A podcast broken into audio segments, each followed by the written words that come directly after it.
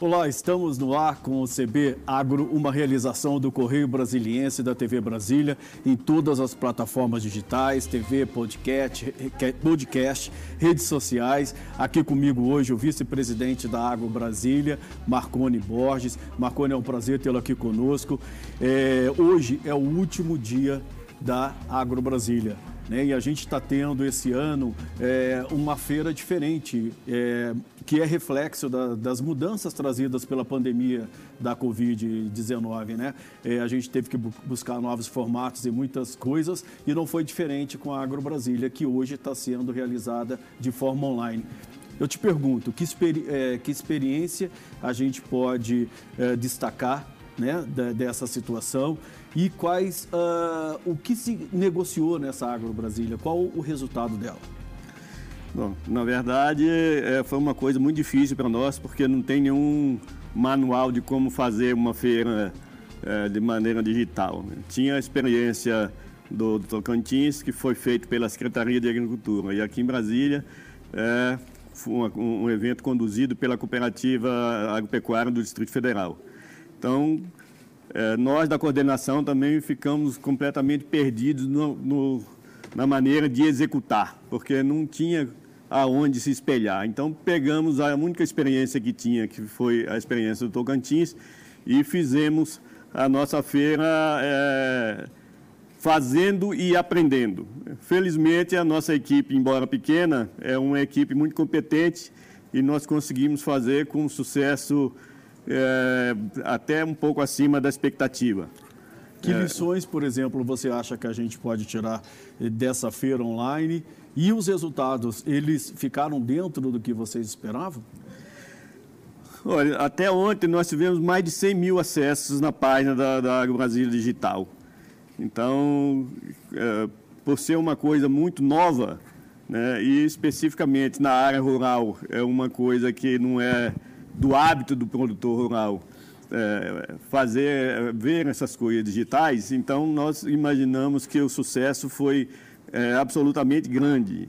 E nós teremos todos os assuntos tratados lá, estarão por 30 dias na página, hospedado na página. Então, quem não teve oportunidade de ver, terá mais 30 dias de oportunidade de fazer negócios, porque eles também estarão abertos como feira até 30 dias. Nós vamos, inclusive, mostrar aí o endereço para quem quiser acompanhar, saber o que aconteceu aí na, na, na feira durante esses últimos dias. É, poder, inclusive, é, usar a, o, o, né, o modelo é, da Agro Brasília em outros, em outros estados do país, eu acho que a gente vai certamente servir de modelo para muita gente. Né? Como você falou, só havia o exemplo aí de Tocantins, então, uh, eu acho que todo mundo vai querer consultar ali para saber. Eu queria te falar uma coisa, é, voltando assim, é, é, olhando para o Distrito Federal. A gente, quando vê o Distrito Federal, pensa muito em Brasília, na burocracia do serviço público, e a gente sabe que existe uma Brasília produtora, uma Brasília é, muito rica em termos de produção agrícola. Né? A gente, se a gente pegar determinadas culturas, como soja e trigo, é, Brasília tem tem uh, a maior produção por hectare do país. Como é que se explica isso e qual é a situação real hoje do setor agrícola no Distrito Federal? Bom, os nossos produtores são produtores altamente tecnificados, eles estão sempre na frente da tecnologia, ou, ou não na frente como adiantados à tecnologia, mas usando o máximo de tecnologia disponível. É, e nós temos um relevo bastante favorável e o solo, apesar de pobre, é um solo que você constrói para ele ter a produtividade que tem hoje. Então, o que nós temos aqui é um clima bastante interessante, temos agricultores que são arrojados e temos muita tecnologia a ser usada. Né? Felizmente, nós temos a maior empresa de tecnologia é, da agricultura tropical do mundo, e que desenvolveu essa tecnologia toda que a gente usa no Brasil inteiro. Que é, no caso que você está falando da Embrapa? Que é exatamente a Embrapa, que é o nosso principal, nossa, nossa fonte bebedora de, de tecnologia. Como é que é, qual é a produção hoje por hectare de soja e trigo e qual é a produção média brasileira? Como é que a gente pode medir e mostrar que Brasília tem essa produção por hectare maior que a média nacional? É, por exemplo, de soja, a média nacional deve estar em torno de 53 sacos por hectare e nós fechamos em 65 sacos por hectare. É, a produtividade média de milho, por exemplo, é, a produtividade média, infelizmente, é, é, como é média nacional, ela pega as médias do Nordeste também, que é uma região semiárida e de pouca produtividade. Então, a média nacional é muito baixa, uhum. né, em torno de 70 sacos por hectare. E aqui? E aqui em Brasília, é, a, a safra de verão é acima de 150 sacos por hectare. E é possível, o Marconi, ainda aumentar essa, essa produtividade? O que, que vocês precisariam para isso? Ainda temos um, uma, uma frente a, a, andar, que é a questão de uso de plantas de cobertura para incorporação de matéria orgânica no solo. O solo do Cerrado é muito pobre de matéria orgânica. Então, uhum. além das culturas comerciais, é preciso que o produtor entenda a necessidade de ele fazer uma cultura não para comércio, mas para ficar como matéria orgânica no solo. Hum. É, toda a... funcionaria como um adubo natural, é isso? É, é na verdade, uma adubação né, natural. Então, toda a vida do solo, ela depende de mais matéria orgânica para que os micro-organismos trabalhem e deem nutrientes disponíveis para as plantas. Então, uhum. um solo que não tem vida, uhum. a planta se desenvolve muito pouco e produz pouco. Uhum. Então, o plantio direto nos trouxe um benefício muito grande nessa área aí. É um avanço enorme em termos mundiais a questão do plantio direto, que a maior parte da nossa área agricultável, agricultável em Brasília segue. Uhum. Entretanto, ainda temos essa falha de pouca matéria orgânica, porque a ideia é que você tem sempre que fazer uma planta comercial, uma comercial, uma comercial. Mas essa sequência acaba trazendo um prejuízo à vida do solo. Então, o que, nós... que é essa planta, é, é, é, essa planta, essa plantação que se transforma em, em adubo? O, o que, que, que seria? É, por exemplo, a braquiária é um, as controlares hum. são outro, o milheto hum. é outro. Hum. Então, são plantas que produzem muita massa e que você pode incorporar ao solo ou nem necessariamente incorporar, deixar como cobertura do solo uhum. para que a vida se multiplique ali. Nós precisamos ter equilíbrio biológico no solo uhum. para que a gente possa avançar mais ainda nas produtividades. Entendi. Por exemplo, quando a gente olha, é, fala em agricultura, olha para o campo, a gente sempre pensa em soja, trigo, milho mas a gente está vendo uma diversificação grande é, da, da, de culturas aqui no Distrito Federal. É, recentemente foi anunciada a produção do primeiro vinho é, candango, né? É, com uvas produzidas aqui no Distrito Federal. Isso é uma tendência? Como é que você vê essa diversificação? Bom, na verdade, a nossa condição climática aqui é muito favorável a essa diversidade de, de culturas que nós temos trabalhado. É, especificamente na questão do, da uva, né, nós estamos na região mais privilegiada do mundo para a produção de vinhos finos. Mais do que, por exemplo, o que a gente vê na Europa, na Itália, na França, na região de é, Bordeaux? Muito mais. Nós vamos ter vinhos aqui melhores do que os deles. E o que, que, que por quê? Você pode explicar para a gente? É porque é, foi desenvolvida uma tecnologia de poda da uva, em vez de você podar a uva no inverno para colher no verão, aqui se desenvolveu uma tecnologia reversa. Você poda no verão para colher no inverno. Qual é o benefício que isso traz? É, para você ter um vinho de boa qualidade, você precisa que a, a uva, na sua maturação, ela tenha um dia com amplitude térmica grande e o, o clima bastante seco. É, porque um clima úmido favorece o desenvolvimento de fungos na uva e qualquer fungo que desenvolve ali desaba a qualidade do vinho. Nós temos essa felicidade aqui de ter esse clima. Embora a maior parte das pessoas ache que é um clima muito seco, uhum. mas do ponto de vista agrícola, nós vamos ter um benefício enorme dentro disso aí. Já temos. É, o projeto da vinícola já está pronto e acreditamos que na próxima Agro Brasília deve ser lançada a a Vinícola Brasília, que então, vai ser lá no Badef. Daqui um ano, mais ou menos, a gente já vai poder provar esse vinho produzido aqui no Distrito Federal. Né, nós já temos um pouco de vinho produzido. A primeira vindima foi feita, se não me engano, em fevereiro, e uhum. essa uva foi processada pela, pela Epamig uhum. e foi produzido um vinho de altíssima qualidade. Uma pena que foram só 90 garrafas. É muito pouco é ainda. muito né? pouco. Então, a tendência é o quê? É, qual o potencial que a gente teria de produção de vinhos aqui na região? Olha, o potencial é enorme. Né? É, essa vinícola vai ter capacidade para 200 mil garrafas por ano.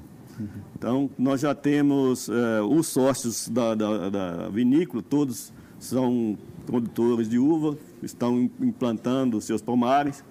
É, e... Todos do Distrito Federal? Não, tem alguns de Goiás, mas a maioria do Distrito Federal. Uhum. Então, Porque pomares... o Goiás a gente já viu, né, que está produzindo vinho. Eu, inclusive, já visitei a, a vinícola lá de Cocalzinho, provei o vinho, realmente é muito bom o vinho de lá. É, a tecnologia é a mesma, né? Uhum. Nós vamos ter aqui uma vinícola com a capacidade bem maior do que aquela de Cocalzinho. É, o vinho realmente é de excelente qualidade e nós vamos ter aqui uns vinhos da mesma qualidade do de lá. E a ideia é o que? Abastecer o mercado local ou também exportar? Olha, o futuro a Deus pertence. Qualidade, todo mundo está atrás. Então, a gente imagina que esse vinho vai ser rapidamente, ele não vai ficar só aqui em Brasília, não. Embora nós tenhamos aqui o, a maior renda per capita do país, né, altamente consumidora, mas a gente tem renda alta também em São Paulo, no Rio, em Minas. Né, e isso certamente vai se espalhar pelo Brasil inteiro. Agora, isso vai precisar de uma publicidade, de uma propaganda boa, né? Porque para quebrar essa imagem do Distrito Federal, de é, local burocrático, e de repente produzindo vinho. É, exatamente, mas tudo tem que ser começado, né? E as coisas de muita qualidade, elas por si só, elas se espalham, né? O ruim é você tentar vender uma coisa ruim. É, Quando você tenta vender uma coisa boa, ela se espalha rapidamente. E o local da, da, da vinícola é, é, é, é, na beira da BR, ali no Padef, um local de trânsito muito grande. É, e a vinícola, naturalmente, está preparando uma campanha de marketing, porque não adianta você ter um produto de excelente qualidade se ninguém sabe que ele existe. É, tem que ser visto, né? tem Exato. que ser falado e provado, lógico, né? com certeza. Exatamente, Inclusive, eu quero provar. Viu?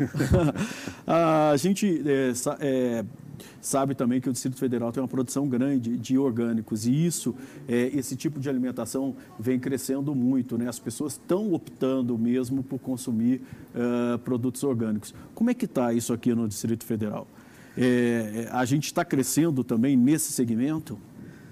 Olha, nos últimos 10 anos a gente deve ter aumentado aí em mais ou menos mil por cento a quantidade de produtores orgânicos. Né? Realmente é um mercado que a tendência é só crescer é, e é, é uma renda estável, porque você tem um público consumidor muito ávido de consumir é, essa, esse tipo de produto. Então, a gente vê na própria cidade é, o aparecimento de mercados orgânicos. Né?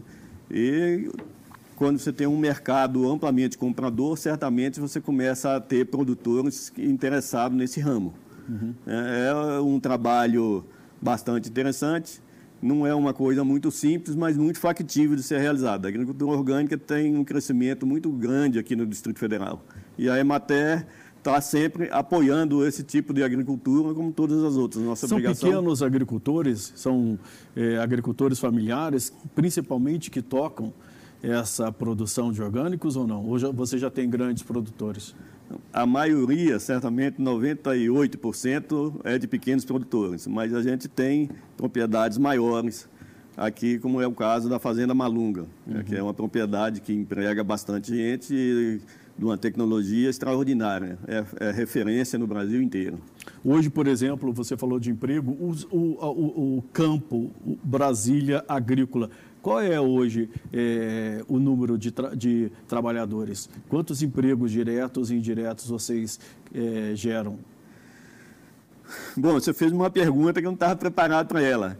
Mas uh, nós temos aqui em Brasília em torno de 6 mil hectares de horticultura. Um hectare de horticultura emprega mais ou menos quatro pessoas, enquanto que na área de grãos você precisa de 100 hectares para gerar um emprego. Então, é, eu acredito que seja na ordem de 30 a 40 mil trabalhadores. Uhum. E a renda uh, basicamente é para é, o grosso vai para esses produtores uh, familiares. A maior parte está concentrada aí porque é o maior número de produtores. Entendi. É, por exemplo, a gente está falando de produtos orgânicos e tem toda essa discussão sobre o uso de agrotóxicos. Né? É, inclusive, se acusou esse governo uh, de, uh, tipo, liberou geral para agrotóxico. É, o agrotóxico, ele realmente faz mal à, à população? Uh, é preciso realmente ter cuidado na liberação, na seleção dos produtos que se usa no campo. Como é que você avalia isso? Olha, é interessante isso daí. Na verdade, o agrotóxico é um veneno e todo veneno é veneno. Água demais também mata. É, o agrotóxico é um mal necessário. O problema do agrotóxico é o mau uso. É, ele usando dentro das recomendações dele, as possibilidades de ter algum resíduo são muito pequenas. O que acontece muito é que os agricultores, num afim de não perder, num afim de não perder nenhuma, nenhum produto, eles aplicam o produto e colhem antes do período que devia ser colhido. A Emater tem trabalhado fortemente nesse sentido de fazer ver ao agricultor que ele é responsável pelo que faz. E hoje, uhum. com a rastreabilidade, ele não adianta achar que foi para o mercado e ninguém sabe quem produziu, porque isso daí é uma ilusão. Uhum. O mercado hoje rastreia tudo. Se houver qualquer problema de contaminação de, na ponta, uhum. isso é possível ser rastreado e chegar no produtor. É, nós temos trabalhado, a Imater tem trabalhado nisso, desenvolveu um, um aplicativo que chama DF Rural, que ele de, permite aos produtores anotarem todo, todas as ações que ele faz na propriedade, inclusive a aplicação de agrotóxicos. Uhum. E quando ele vem na, na, na, na abrir o aplicativo, ele vê lá que ele não pode colher o produto, porque o produto pode ser colhido após sete dias, quando ele registra a aplicação do produto, ele fica em vermelho ali aparecendo para ele que não pode colher nessa época. Então, nós temos trabalhado muito fortemente no sentido de dar ao produtor essa educação de respeito a o consumidor. E quanto a desmatamentos e queimadas, a gente viu que nos últimos três dias, hoje inclusive está tendo uma reunião do vice-presidente é, Hamilton Mourão com investidores e grandes empresários, né? investidores estrangeiros. Ontem, hoje você tem presidentes de grandes empresas brasileiras e há um questionamento grande sobre aumento de desmatamento e de queimadas na Amazônia. É, nós estamos no Cerrado e a gente sabe que o Cerrado é uma área tão ameaçada ou mais ameaçada que a Amazônia. Como é que vocês estão lidando com isso? Há essa preocupação em relação de preservação do meio ambiente? É claro que é, a Emater e o Ministério da Agricultura, eles, nós preocupamos muito com essa questão do aumento do desmatamento. Por isso é importante o aumento de produtividade. Quando você aumenta a produtividade na mesma área, você reduz a necessidade de, de desmatamento para ampliação da área agrícola. É, e dentro disso daí tem a questão do aumento da área irrigada. Quando você aumenta a área irrigada, você também aumenta a produtividade e diminui a necessidade do avanço em novas áreas. É, o governo tem feito um esforço enorme no sentido de proibir, de proibir, proibir é proibido. A questão é que é, os grileiros eles avançam com muita força em cima das áreas mais longínquas e é difícil o controle disso daí. Né? As equipes de fiscalização não têm essa capacidade de abrangência no território nacional todo de uma vez. Né? E as pessoas, eh, os que fazem as coisas legais, sabem disso. Então, a Amazônia é um mundo, até o, ser detectado que ele está lá, embora que pese as imagens de satélites que facilitem muito essas identificações, o acesso à área nem sempre é com tanta facilidade. Uhum. Mas o governo tem trabalhado no sentido disso. É, mas aqui, por exemplo, o Distrito Federal é, é, um quadradinho, como a gente chama. É possível conter a ação desses, dessas pessoas? Aqui no Distrito Federal, felizmente, é, é tem pouco é, a área de desmatamento irregular. Porque como nós somos um quadradinho, aqui tudo funciona quase perfeitamente do jeito que é para ser. Né? Porque tudo tem que ser uma vitrine aqui. Então, felizmente, esse problema nós não temos. Uhum. Mas em relação ao desmatamento da Amazônia que você estava falando aí, aquilo lá é vital para a gente. Toda a chuva nossa, praticamente 70% da nossa chuva, ela vem da região amazônica. Então, se acabar a floresta, nós aqui também acabamos do mesmo jeito. Não adianta achar, ah, aquilo é problema do povo da Amazônia. Não é não. Se a Amazônia acabar, o Cerrado vai primeiro. Pois é. o pena que muita gente no governo não tem essa visão é, tão clara que você tem. Eu vou lhe pedir licença um minutinho, Marconi, a gente vai para o intervalo, o CB Agro volta rapidinho. Fica aí.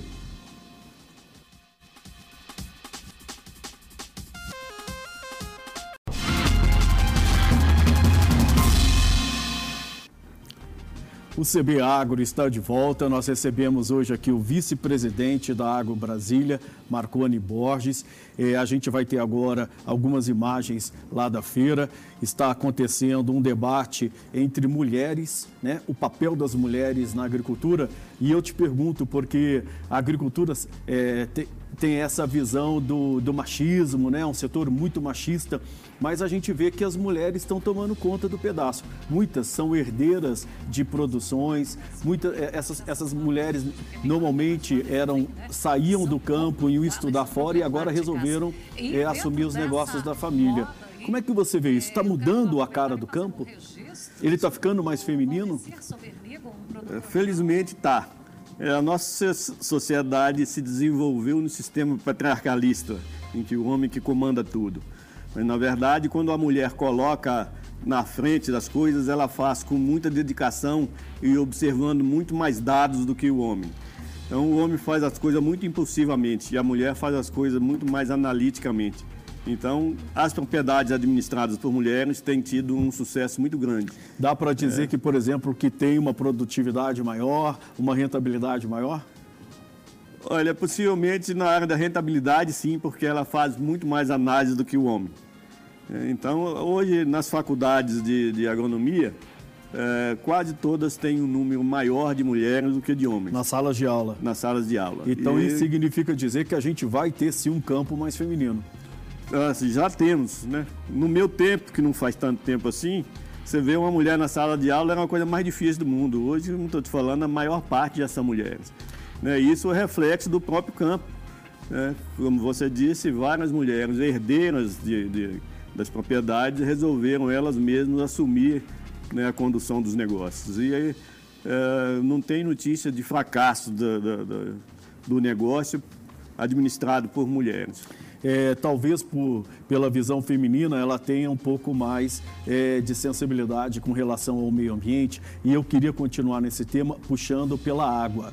É, a gente teve recentemente um racionamento no Distrito Federal, né, gravíssimo e teve eh, e o setor agrícola foi um dos mais prejudicados. Como é que está essa questão da água?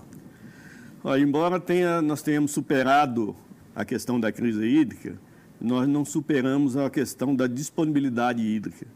É, o Distrito Federal, embora ele esteja no berço das nascentes das maiores bacias, são todas nascentes mesmo, então nós não temos rios caudalosos aqui.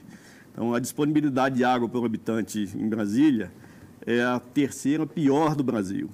Nós temos muito menos água do que o Ceará, por exemplo, que está no semiárido.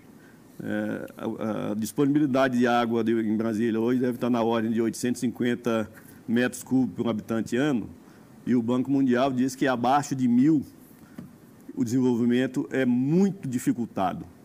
Então, como Brasília continua sendo um polo atrativo uhum. de, de gente, né? A gente cresce aqui em torno de 40 a 60 mil habitantes por ano, uhum. mas nós não temos condição de crescer a água. A chuva aqui, é, ela é a mesma. É, aliás, a tendência dos últimos 40 anos é você ter uma diminuição da quantidade de chuva, embora esse último ano se comportou completamente diferente. Uhum. A média de chuva aqui é de 1.500 milímetros por ano, e esse ano, lá no PADEF, nós tivemos 2.560. Então temos que agradecer a São Pedro, né? Agora, o que o homem pode fazer para tentar é, a gente não chegar num quadro extremo? Nós temos que ter ciência no uso da água. A gente tem feito um modelo no, no, lá, no PADEF, administrando, é, ajudando a, planejar o uso da água da bacia do Rio Jardim. Para você ter uma ideia, a bacia do Rio Jardim tem 4.600 hectares irrigados, e agora no inverno o limite de irrigação é em torno de 1.200. Esse ano, excepcionalmente, nós tivemos em torno de 2.000. Mas se você tem uma possibilidade de 4.600 e só pode chegar no inverno com, 4, com 2.000, alguém tem que planejar para que quando as culturas, nessa época, não ultrapasse, senão você vai perder.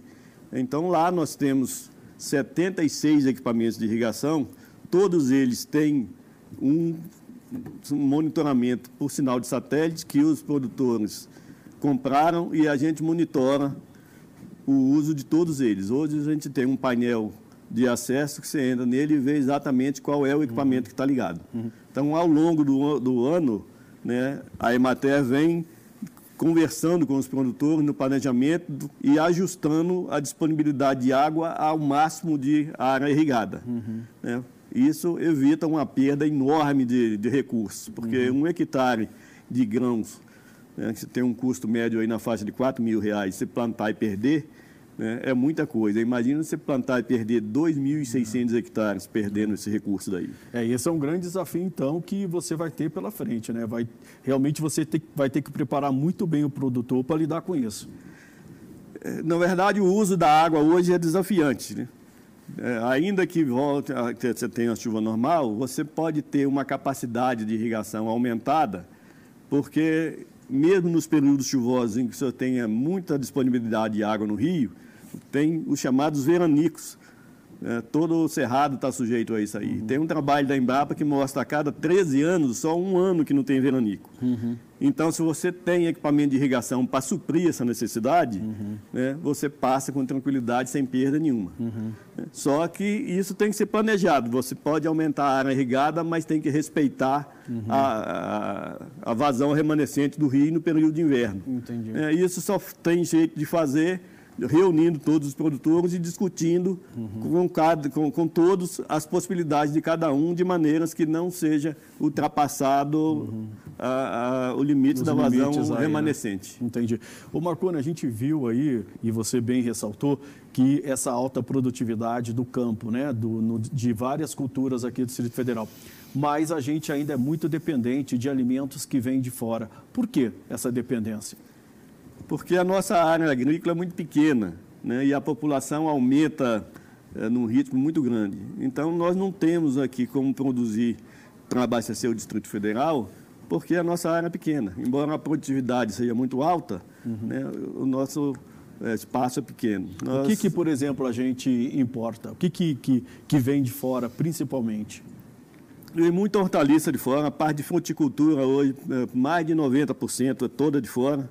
É, a gente tem trabalhado é, muito intensamente no sentido de mostrar ao agricultor daqui que a fruticultura é um bom caminho por uhum. causa da rentabilidade. Uhum. É, as terras nossas aqui são muito caras. Uhum. Então, é, a gente tem mostrado que não compensa você manter um patrimônio desse para culturas de menor rentabilidade. A gente tem insistido muito, nós temos uma gerência na Imater específica trabalhando com fruticultura, uhum. isso estava na Agro Brasília e estará à disposição dentro dos próximos 30 dias, uhum. alternativas de fruticultura comerciais bastante rentáveis para o Distrito Federal. Aqui a gente já produz o que? Morango, na região aqui morango, goiaba, o que mais em termos de frutas?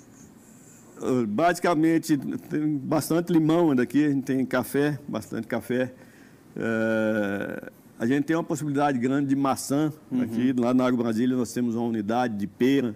De, Porque de... maçã é uma fruta mais ou menos de clima frio, né? Mas aqui se adaptaria bem?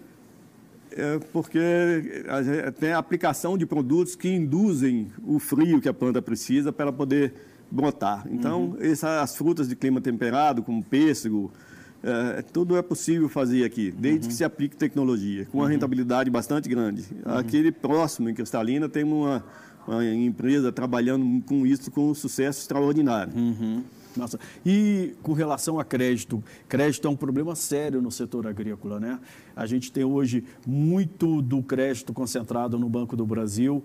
É, o crédito está chegando para os produtores rurais de forma que eles possam ampliar a produção ou não? O crédito chega, mas é um crédito muito burocrático. Né?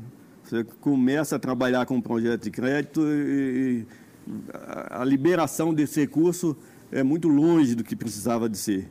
Então, é, agricultura é uma coisa que depende muito do tempo.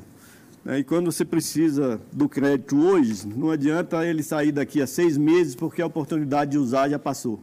Então, nós temos que avançar na agilização do crédito rural. O crédito existe, embora é, não tenha recursos para todos os produtores, mas os recursos que tem ainda continuam chegando atrasado. Esse uhum. é o nosso grande problema.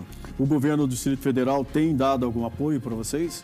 O governo do Distrito Federal tem linhas específicas para isso. É, nós temos um crédito Prospera, por exemplo, que é um crédito muito facilitado, a juros bem baixos para o produtor, e esse daí é um crédito rápido. Uhum. Né? Cumprido todas as exigências, com 20 dias o dinheiro está na conta do produtor.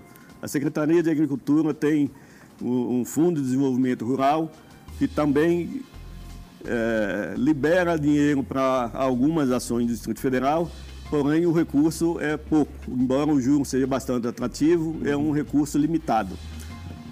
Marcone Moreira Borges, vice-presidente da Agro Brasília, eu queria agradecer muito a sua presença aqui no CB Agro. Infelizmente, o nosso tempo acabou. Ainda tem hoje é, Agro Brasília até o final da tarde. Quem quiser acompanhar, pode ir lá no canal da Agro Agro Brasília no YouTube. Com certeza ainda tem debates muito interessantes como esse da presença das mulheres no campo. O CB Agro fica por aqui. Se puder, fique em casa, use máscara. Até a próxima e obrigado pela companhia. Tchau.